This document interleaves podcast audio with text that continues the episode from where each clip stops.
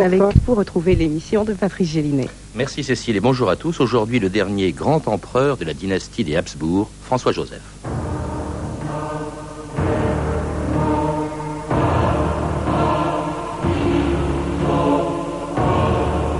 Quand il disparaîtra, toute la tradition monarchique s'éteindra avec lui. Comtesse Potocka.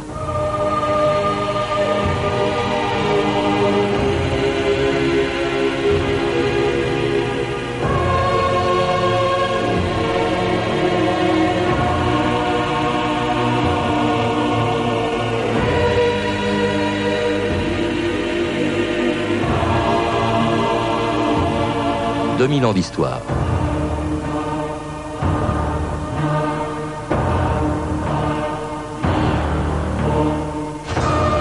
Le 30 novembre 1916, le corps de François-Joseph d'Autriche était conduit solennellement dans la crypte des Capucins de Vienne, où sont enterrés les Habsbourg.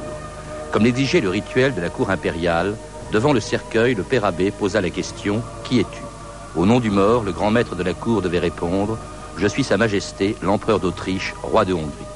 Je ne le connais pas, dit alors le prêtre, qui demande à entrer ici. Je suis François Joseph, un pauvre pécheur, et j'implore la miséricorde de Dieu. Alors tu peux entrer. C'est ainsi que, conformément à une vieille tradition, se terminait un des règnes les plus longs de l'histoire, un règne commencé 68 ans plus tôt, quand François Joseph n'avait pas encore rencontré celle qui allait devenir sa femme et qui, avec lui, tenta en vain de sauver un empire vermoulu et qui devait disparaître deux ans à peine après sa mort. Que Dieu te bénisse, François Joseph, empereur d'Autriche et roi de Hongrie. Majesté, le peuple de Hongrie a exprimé le désir que Sa Majesté l'impératrice, aux côtés de votre Majesté, soit le même jour couronnée et proclamée reine de Hongrie. J'accède volontiers à ce vœu. Je remercie la Providence qui m'a donné une épouse ayant le don suprême de savoir gagner le cœur de ses sujets.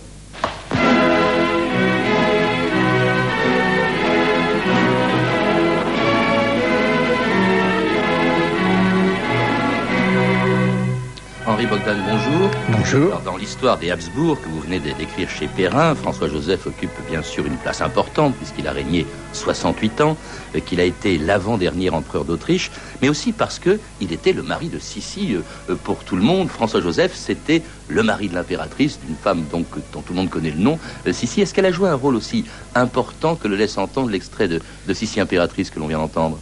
L'extrait de de Sissi impératrice que nous venons d'entendre et qui correspond euh, à un fait réel qui a eu lieu le, 8 juin 1867, c'est le, couronnement de François-Joseph comme roi de Hongrie à Budapest, et un couronnement qui a été rendu possible par euh, la diplomatie subtile,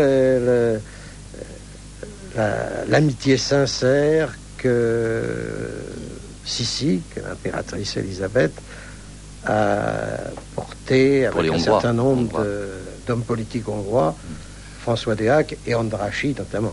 Alors parce que l'empire d'Autriche, devenu en 1867 l'empire d'Autriche-Hongrie, euh, il faut le rappeler bien sûr, c'est une mosaïque de peuples, il y a dix nationalités, euh, c'est assez difficile à gérer. Or justement, quand François-Joseph est devenu empereur à 18 ans, en 1848, il arrive au pire moment, c'est-à-dire au moment précisément où ce qu'on appelait le printemps des peuples, tous ces peuples demandaient au moins l'indépendance au sein de cet empire et au mieux des, réformes. La situation en 1848 était extrêmement compliquée parce que d'une part, il y avait dans les possessions héréditaires des Habsbourg, c'est-à-dire l'Autriche, la Hongrie, euh, la Lombardie-Vénétie, euh, nord de l'Italie, oui. Euh, il y avait des troubles mais il y avait également aussi des troubles dans la Confédération germanique, cette espèce de d'ersatz de Saint-Empire qui avait été constitué en 1815, et là on se battait pour l'unité allemande et pour savoir si l'unité allemande se réaliserait autour de l'Autriche ou autour de la Prusse. Et dans les territoires propres des Habsbourg, la révolution euh, était partout, et surtout en Hongrie. Et c'est sans doute à cause de la persistance de la révolution en Hongrie que la Cour a décidé ce, transfert de souveraineté de demander à, l'empereur en place, euh, Ferdinand dit le débonnaire, de se retirer au profit de son neveu. En fait, tout le règne de François-Joseph a consisté à essayer de maintenir ensemble tous ces peuples, hein, les Allemands, les Hongrois, les Serbes, les Roumains, les Italiens, des Polonais, des Slovaques, des Slovènes, j'en oublie. Euh, c'était extraordinaire. Euh, on, dit qu'il a eu cette formule un jour, on lui avait demandé euh, comment maintenez-vous votre empire, tous ces peuples ensemble? Il disait de leur division naît l'ordre, de leur haine réciproque, la paix générale. C'est-à-dire qu'il utilisait certains peuples contre d'autres. C'est avec les Hongrois qu'il a écrasé. et impera. Oui. Oui, notamment pour écraser la révolution hongroise, il a utilisé le ressentiment des Slaves du Sud, des Croates en particulier. Bon, d'un autre côté, en, Bohème, il a utilisé le traditionnel antagonisme entre les, Allemands de Bohème et les Tchèques. Mais je crois que ce qui a été quand même l'élément de cohésion, c'est qu'à l'origine, tous ces peuples avaient un intérêt commun qui était la défense de leur, de leur liberté face à l'expansion ottomane. Et tant que les Habsbourg ont eu un rôle, ont, représenté pour ces peuples une nécessité, il n'y a jamais eu de problème. Parce qu'il a maintenu la cohésion, c'était aussi largement un État policier avec une police très active, Henri Bogdan. Euh, une police qui a surtout pour chasser les intellectuels. Vous n'avez pas le droit de m'arrêter. Je suis slovaque. Et moi, je suis tchèque. Peu importe que vous vous disiez tchèque, slovaque ou hongrois. Ce qui compte, c'est que vous soyez de loyaux sujets de l'empereur d'Autriche. En cellule comme les autres. Par ici. Allez. Au suivant. Au papier, votre nom? Moritz Ephraim Zeps. Le grand rédacteur de la gauche fait à la police un honneur. Est-ce une telle surprise dans un état où la police est reine? Au suivant. Papier. Je n'en ai pas. Alors votre nom? Rodolphe. Votre Altesse Royale, je ne voulais pas. Vous voudrez bien me pardonner. Je vous pardonne, naturellement. Mais vous pardonnerez à mes amis et les relâcherez sur l'heure. Tout de suite, tout de suite. Merci. Même le fils, euh, Henri Bogdan, même le fils euh, de François-Joseph faisait partie des gens qui voulaient des réformes euh, et qui manifestaient avec justement les adversaires des institutions impériales.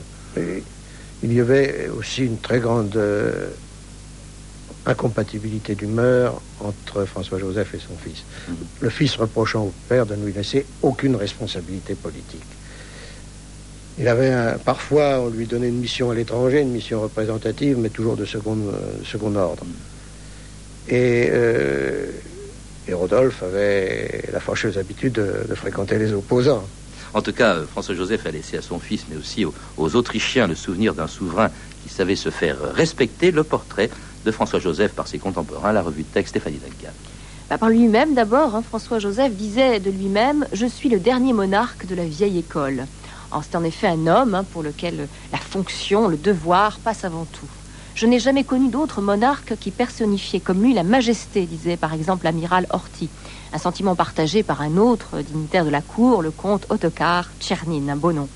L'empereur François-Joseph était, dit-il, un grand seigneur. Chacun le quittait avec le sentiment de s'être trouvé devant un empereur, au point de faire dire donc à une dame de la cour, la comtesse Potocka, quand il disparaîtra, toute la tradition monarchique s'éteindra avec lui vous l'aurez compris, hein, François-Joseph n'est pas franchement le genre d'homme qu'on tape sur l'épaule.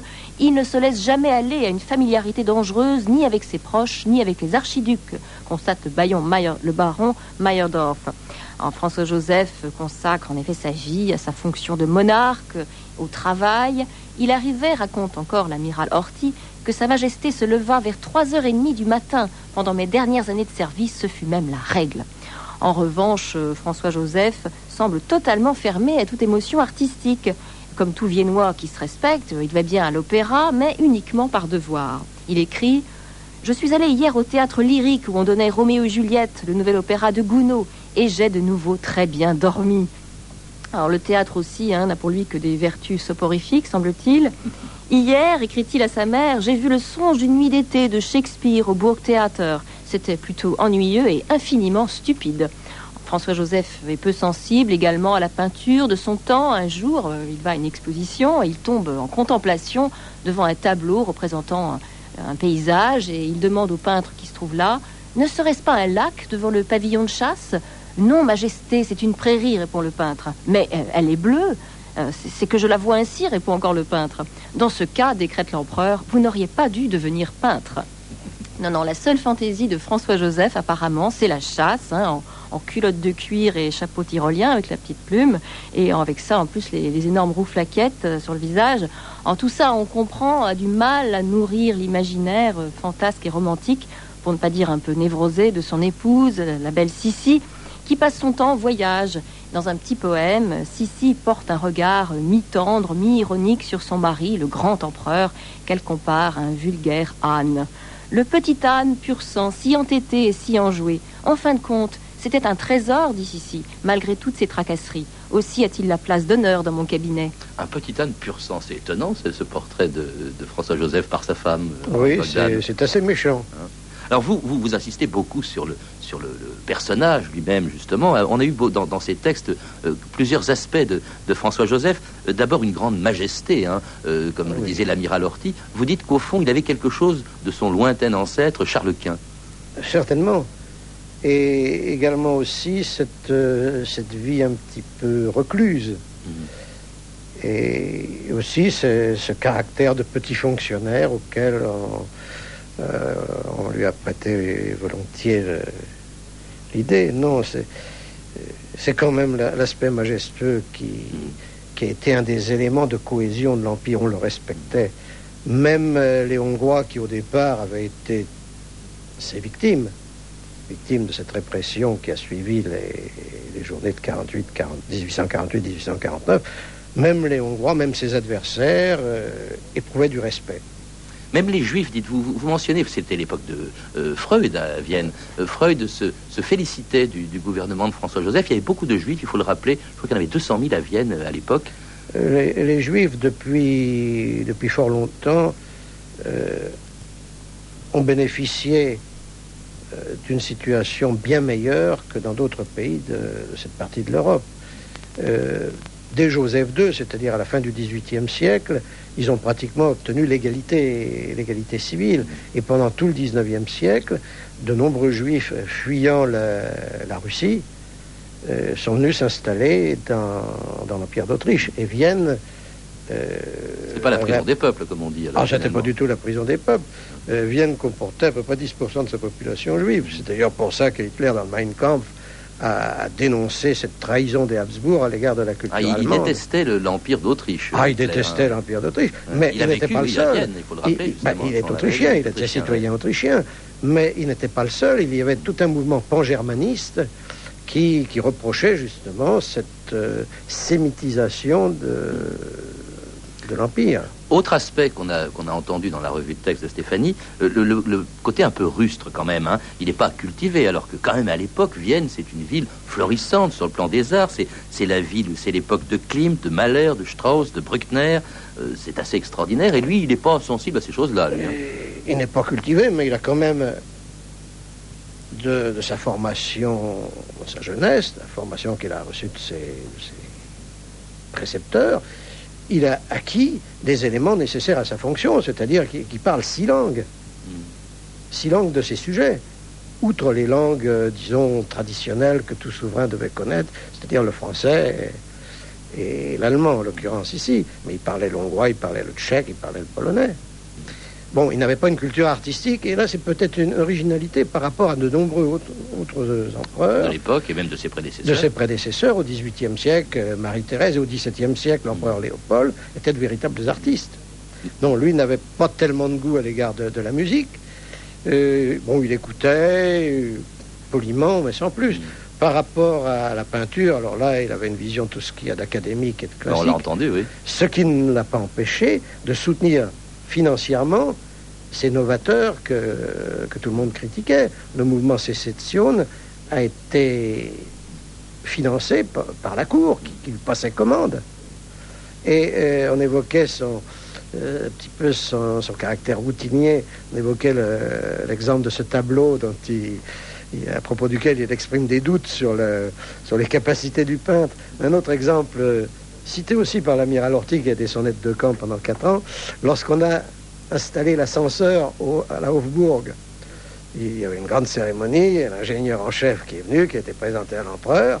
L'empereur, très, très gentiment, l'a félicité, lui a donné le titre de Hofrat, conseiller culturel, et aussitôt, il est allé en direction de l'escalier, il est monté à l'étage Oui. par ses propres Pas moyens. très sensible, pas très sensible aux, aux progrès techniques, pas plus d'ailleurs qu'aux idées nouvelles, contrairement à son fils, l'héritier du trône, Rodolphe. Asseyez-vous, Rodolphe. Je vais vous donner un conseil de père. Ce n'est pas l'empereur qui parle. Défiez-vous du peuple. Je sais qu'on y trouve certains esprits éclairés. Mais le peuple est une masse. C'est cette masse qui a envahi notre palais lorsque je venais à peine d'avoir huit ans. C'est cette même masse qui a tué ma grand-tante, Marie-Antoinette. Voilà votre peuple. Le peuple auquel vous voulez donner le droit de se gouverner lui-même. Pour maintenir la suprématie du pouvoir, il convient d'admettre et d'assumer les responsabilités du pouvoir. Le pouvoir. Vous avez trop peur de le partager. Je suis le seul héritier au trône d'Autriche et de Hongrie, et en politique, je ne suis qu'un eunuque. Que diriez-vous du poste d'inspecteur général? Vous êtes satisfait? Et reconnaissant. Eh bien, je ne vous retiens plus. Vous devez ouvrir le bal et je suppose qu'on vous attend.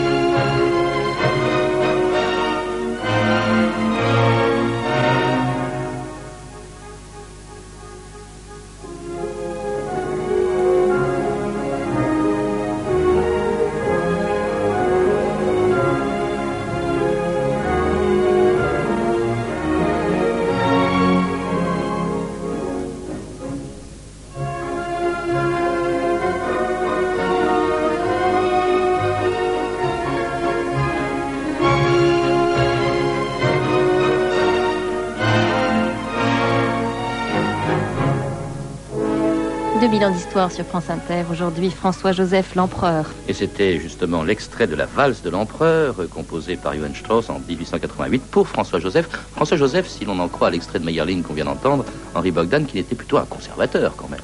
C'était un conservateur, mais là je crois que le- autant la, la série des, des films, euh, des trois films sur Sissi, est assez proche de la réalité historique, autant le film de, de Meyerling est quelque peu caricatural à l'égard de, de du François Joseph. empereur. Oui. Alors, c'était quand même bon, un régime euh, qui, qui- qui reposait sur deux choses. Dites-vous, il y avait la police, enfin sur plusieurs choses. Il y avait l'Église qui le soutenait, il, y avait, il était très pieux, hein, vous le dites, François-Joseph. Il y avait la police. Tout en, tout en maintenant les droits de l'État par rapport à l'Église. Et il y avait l'armée, l'armée qui jouait un rôle considérable et qui pourtant n'a pas été très brillante pendant le règne de François-Joseph. Euh, Henri c'est un problème, euh, c'est un problème de formation. Hmm. C'est un problème de formation. Il savait parfaitement défiler, mais au point de vue stratégie, c'était peu efficace. Peut-être aussi parce que beaucoup de ses cadres supérieurs étaient des archiducs à qui l'on donnait une prébande de ce genre pour les Hmm. caser. Car il faut quand même pas oublier qu'il y avait une centaine d'archiducs à ce moment-là. C'est plus l'époque où, au XVIIe siècle, on avait peur que la dynastie des Habsbourg euh, disparaisse faute de, de naissance. Là, ils étaient une centaine. Et pour eux, c'était être général, c'était une situation, ce qui n'est pas forcément une garantie d'efficacité. Alors, ils avaient sauvé quand même, l'armée avait sauvé le régime en, en 1848. Ah, il faut le rappeler avec aussi, il y a eu l'aide de la Russie, hein, ça, ça a été très mal vu, bien entendu. Mais en revanche, elle a été battue à plate couture par les Français, à Magenta et Solferino. C'est l'époque où l'Empire d'Autriche perd la Lombardie, au nord de, de l'Italie. Euh, elle a été battue par les Prussiens à Sadova. Euh, et puis alors, en revanche, la Hongrie, là, pour éviter de se battre, vous l'avez rappelé tout à l'heure, on, accepte une réforme de l'Empire qui, en 1867, devient non plus l'Empire d'Autriche, mais l'Empire austro-hongrois. L'empereur étant empereur d'Autriche et roi de Hongrie. Euh, Là, c'est un compromis qui a duré jusqu'à la guerre, à peu près. Mais je crois que le, compromis n'est en fait qu'un retour à la case départ, car la Hongrie a toujours eu un statut spécial. Lorsque la Hongrie, en 1526, est entrée dans le patrimoine des Habsbourg, il était bien précisé qu'elle conserverait ses institutions. Et de ce fait, 1867, c'est le retour au respect de ces institutions. Alors 1867, Henri Bogdan, c'est aussi une année tragique. C'est le premier grand drame d'un- homme qui a connu des drames familiaux en, en quantité. C'est assez extraordinaire. Son, père, son frère, en 1867, Maximilien, est fusillé au Mexique, dont il avait été nommé empereur. Son cousin, Louis II de Bavière, se suicide lui-même en 1886. Son fils, Rodolphe, euh, se suicide aussi à Mayerling, en compagnie de sa maîtresse, en 1889. Et puis sa femme, Sissi, avec lequel il ne vit plus depuis longtemps, euh, est assassiné en 1889. C'est un homme vraiment qui n'a jamais été épargné par le sort. Ça a été dramatique. Vous dites qu'il a supporté tout ça avec une grande dignité. C'est exact. Euh, rien ne lui aura été épargné. Et encore, euh, pour terminer, le drame final, 1914, Sarajevo. Oui, l'archiduc héritier, c'est après Rodolphe. Et sa femme, avec lequel d'ailleurs il entretenait de, bonnes relations, bien qu'il ait exigé que, que euh, l'épouse de, François Ferdinand ne soit qu'une épouse morganatique, il avait avec elle des rapports personnels très chaleureux. Et ça a été véritablement une, une peine pour lui, et lui qu'on considère comme si, si avare de sentiments, il a déclaré à propos de ce décès Ah, les pauvres enfants, parce qu'il y avait trois enfants en bas âge. Alors, tragédie, l'assassinat de François Ferdinand à Sarajevo, tragédie personnelle, tragédie pour l'Europe, bien entendu, puisque elle provoque le déclenchement de la Première Guerre mondiale, une guerre que François-Joseph va suivre de très près, à 84 ans. Écoutez cet enregistrement très rare, la voix de François-Joseph s'adressant aux Autrichiens 11 mois avant sa mort, le 14 décembre 1915. Il leur dit en substance, je traduis ces mots avant qu'on entende François-Joseph, il leur dit je suis les opérations militaires euh, des militaires autrichiens. Je souhaite de tout cœur que leur effort soit couronné de succès pour que le bien des familles de mes braves soldats défunts.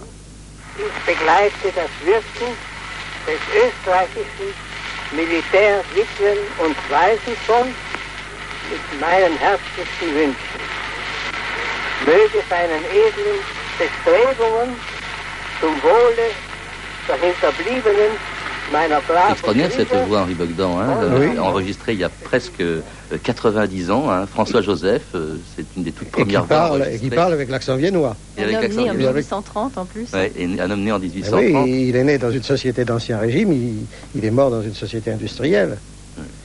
Et il commence, il a vécu pendant 68 ans, c'est un règne très long, puisqu'il est mort en, 1916, il est mort 11 mois après euh, cette archive que l'on vient d'entendre, euh, et, il est mort euh, en même temps que l'Empire, deux ans avant la chute de l'Empire, avec une armée qui, une fois de plus, est, battue un peu sur tous les fronts à l'époque.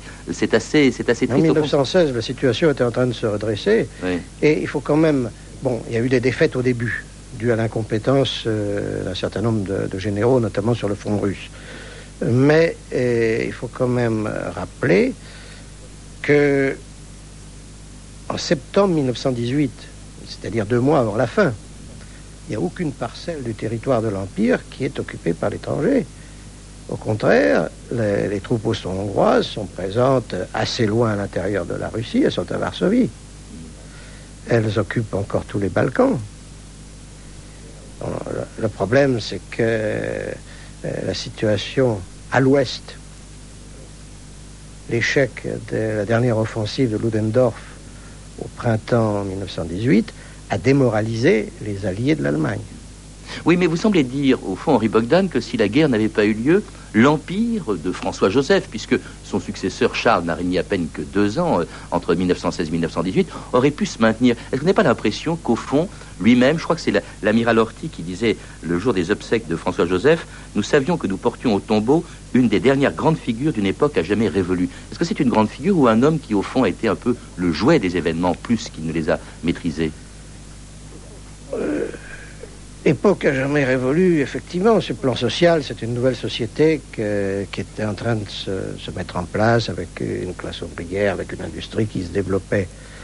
Mais il faut quand même euh, voir que euh, François-Joseph n'étant pas immortel, son successeur, François Ferdinand, avait des plans de rénovation de l'Empire dans un sens qui, qui aurait correspondu aux aspirations de pas mal de gens, puisqu'il il envisageait un trialisme, au lieu du dualisme, il envisageait un trialisme, voire un quadrialisme. Hongrois, euh, serbe, enfin, une espèce de Yougoslavie, une espèce et, et, allemand, parce que c'était un empire allemand, il ne faut pas l'oublier. C'est-à-dire il y aurait eu un royaume de Bohême reconstitué, et un État slave du Sud. Est-ce que euh, la mémoire de François-Joseph, aujourd'hui Henri Bogdan, euh, en Autriche ou dans les pays qui appartenaient autrefois à l'Empire d'Autriche, est encore très présente?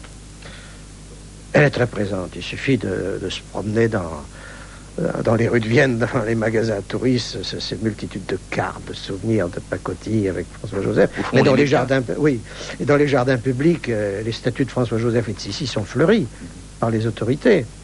Et en Hongrie, même à l'époque du, régime communiste, si François-Joseph était occulté, en revanche, euh, Sissi était toujours présente. Il y avait même à Budapest la, la Giselle Terre, la place Gisèle, en l'honneur d'une des, filles de, de l'empereur. Merci Henri Bogdan, en tout cas, de nous avoir rappelé cet empereur que l'on retrouve, François-Joseph, que l'on retrouve dans votre histoire des Habsbourg, un empire qui a même duré six siècles, hein, il faut le rappeler. Euh, histoire des Habsbourg, donc, qui vient d'être publiée chez Perrin. Vous avez pu entendre la voix de François-Joseph, qui était extraite de l'encyclopédie Sonore Bordas, Mémoire du XXe siècle, ainsi que des extraits des films suivants, Sissi Impératrice euh, de Ernst Marischka, avec bien sûr Romy Schneider, euh, disponible chez René Château Vidéo, et puis Meyerling de Terence Young, avec Catherine Deneuve et Omar Sharif, disponible également en cassette. Vous pouvez retrouver ces renseignements en contactant le service des relations avec les auditeurs au 0892 68 10 33, 34 centimes d'euros la minute, ou consulter le site de notre émission sur franceinter.com. C'était 2000 ans d'histoire, la technique Léwin Caron et Olivier Daligo, documentation Virginie Bloch-Lenné et Claire Tesser, revue de texte Stéphanie Duncan, une réalisation de Anne Kobilac. Une émission de Patrice Gélinet. Demain, dans 2000 ans d'histoire, un des plus grands peintres et sculpteurs de l'histoire, Michel-Ange. Vous êtes sur France Inter, il est 14h30, l'heure d'un nouveau portrait sensible de Chris. Bonjour Chris. Bonjour Patrice, et vous êtes le Michel-Ange de France Inter, évidemment. à demain. Vous êtes la Pietà. Ah, alors attendez, il faut que je, je- je vous abandonne Patrice parce que maintenant je suis en tête à tête avec mes auditeurs. À demain. Vous à Je voudrais d'abord faire une précision importante concernant le portrait de Bernard Poncy que vous allez entendre aujourd'hui et qui a passé une grande partie de son enfance en Côte d'Ivoire il y a maintenant plusieurs dizaines d'années. On y parle donc d'une autre Côte d'Ivoire et que les Ivoiriens qui nous écoutent aujourd'hui sachent que chacun d'entre nous a une pensée solidaire pour eux dans les troubles terribles qu'ils vivent. On y va.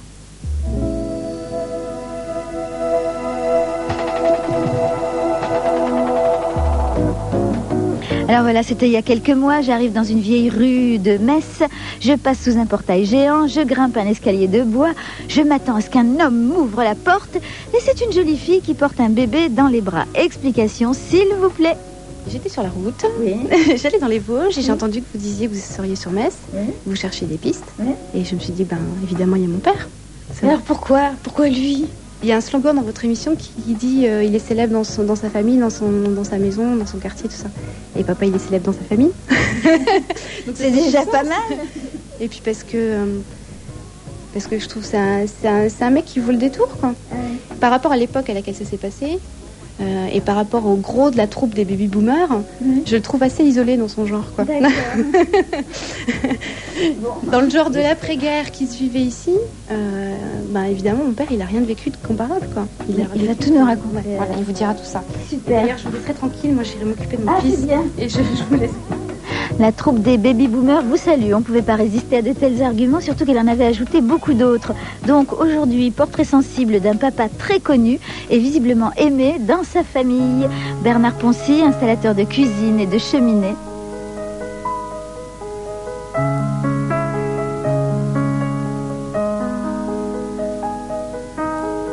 Ce soir, mon petit garçon, mon enfant, mon amour. Il pleut sur la maison, mon garçon, mon amour. Comme tu lui ressembles. On reste tous les deux. On va bien jouer ensemble. On est là, tous les deux, seuls. Ce soir, elle ne rentre pas, je ne sais plus, je ne sais pas.